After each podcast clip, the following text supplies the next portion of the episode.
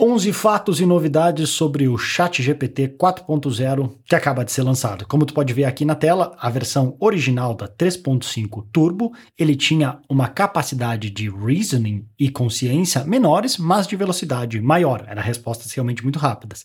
Neste que eles acabaram de lançar, a moral é que ele tem respostas melhores, mas ao custo de velocidade. Além disso, ele está limitado aqui para, neste momento, mesmo com o Chat GPT Plus, ele só tem 100 mensagens a cada 4 horas. Isso porque, com certeza, vai ter muita gente usando, vai dar problema no sistema, vai sobrecarregar e eles vão limitar.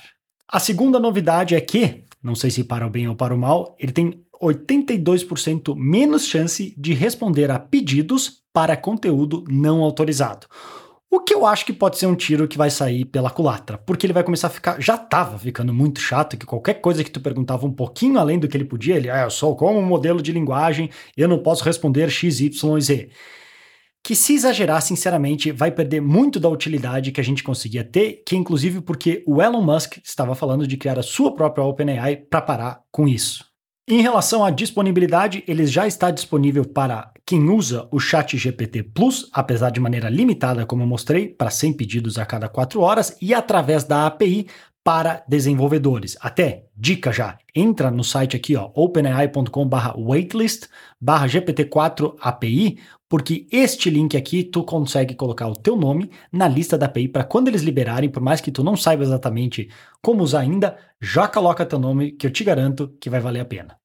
Outra novidade interessante é a relação de usar imagens que eles tinham falado para processar mais comandos. Esse está em versão ainda alfa e limitada, não está disponível para todo mundo, mas aqui eles mostram alguns exemplos de como isso pode funcionar. Como, por exemplo, nessa imagem aqui que eles colocaram, o que, que é isso e o chat GPT-4 explica o que, que está vendo. Eles colocam aqui, aqui alguns outros exemplos, do, por exemplo, de pesquisas, dados, fotos engraçadas, research papers, uma imagem engraçada com nuggets e algumas outras coisas assim, que vai ser bem bacana de se usar, porque cada vez mais vai integrar não só texto, mas imagem, vídeo e tantos outros. No vídeo de apresentação deles, eles também comentam que agora o limite de palavras aumentou de 3 mil para 25 mil, o que é oito vezes mais. Então, isso ele vai conseguir entender mais texto que a gente colocar para ele, porque às vezes a limitação era meio chata, mas também vai conseguir produzir textos mais longos com mais informação.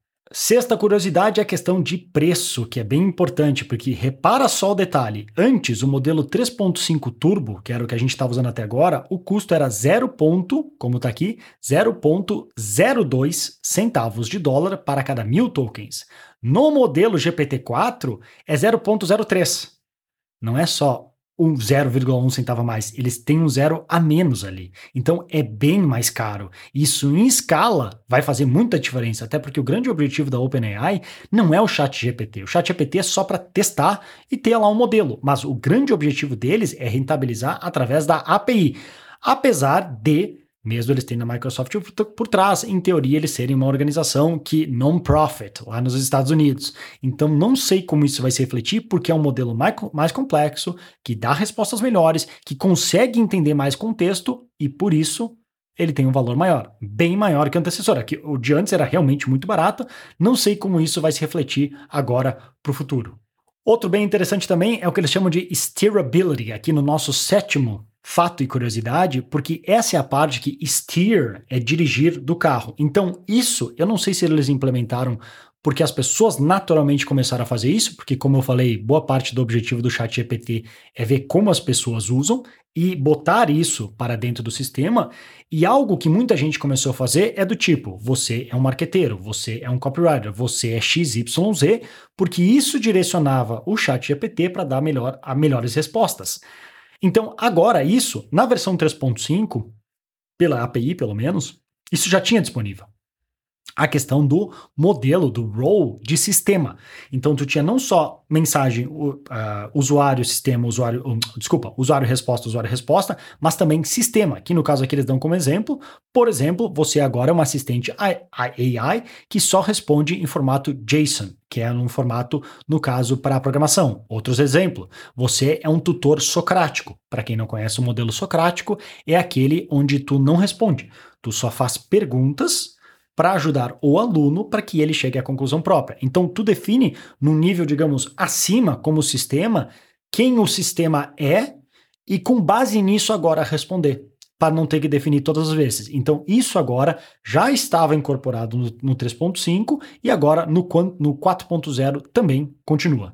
Outra limitação que eles falam é na questão de alucinações. Eles comentam aqui em limitações do 4.0. O que são alucinações? Isso é quando o sistema simplesmente inventa coisas. Ele inventa histórias, inventa fatos que não existem, o que é obviamente muito perigoso.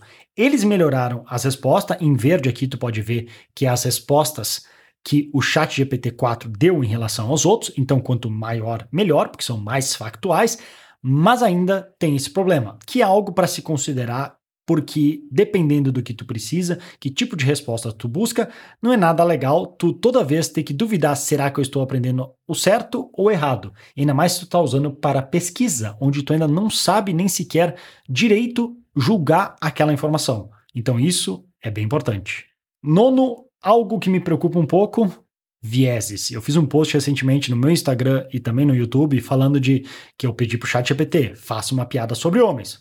Fez na hora. Faça uma piada sobre mulheres. Ah, não, não posso fazer piada sobre mulheres, porque eu não gosto de fazer piadas que, com gênero, identidade, alguma coisa assim. Justo, mas então por que que tu fez sobre homens e não sobre mulheres? Dá para entender por quê, porque ele foi treinado com parâmetros do que a sociedade produziu até o final de até setembro de 2021 e com certeza é uma tendência de uma defesa de direitos das mulheres que está completamente certo. O que eu não sei se está certo é como o chat GPT deve responder. Deve ele adotar os nossos vieses, que pode ser uma falha nossa como humanidade, ou ele deve dar respostas neutras para que a gente possa julgar e decidir em cima e poder discutir em cima se aquilo está certo ou errado? Então, isso é algo perigoso, porque aqui eles falam que nós vamos deixar, assim, bounds, é, limites bem largos e ver a opinião do público onde esses limites devem ser.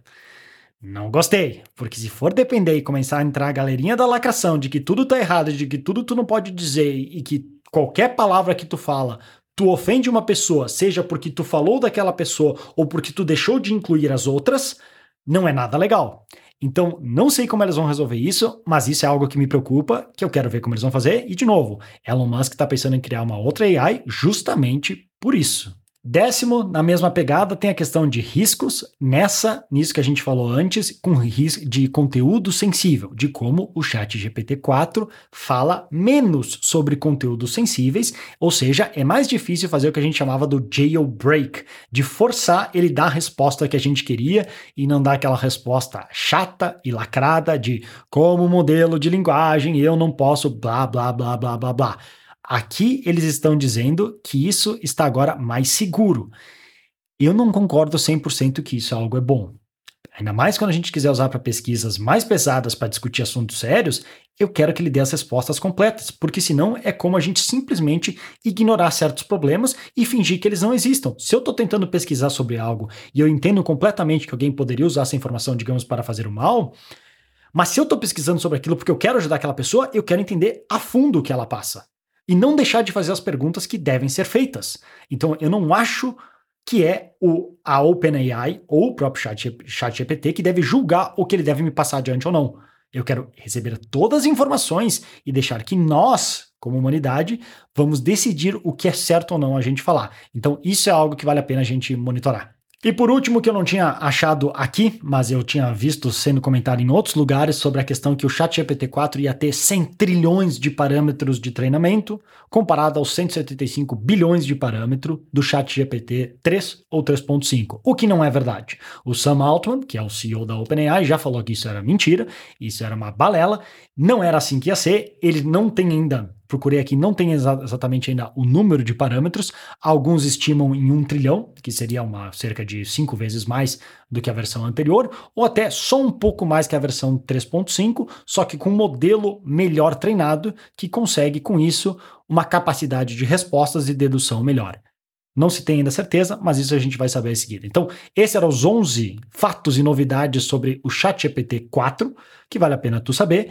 Como deixei a dica, já deixa teu nome na, na, na waitlist da API para poder usar e saber quando aparecer mais coisas, porque com certeza vão aparecer mais novidades, mais rápido cada dia. Por isso, assina o canal, ativa as notificações e não perde nenhum dos próximos vídeos que eu postar. Beleza? Vou ficando por aqui. Grande abraço. Até mais.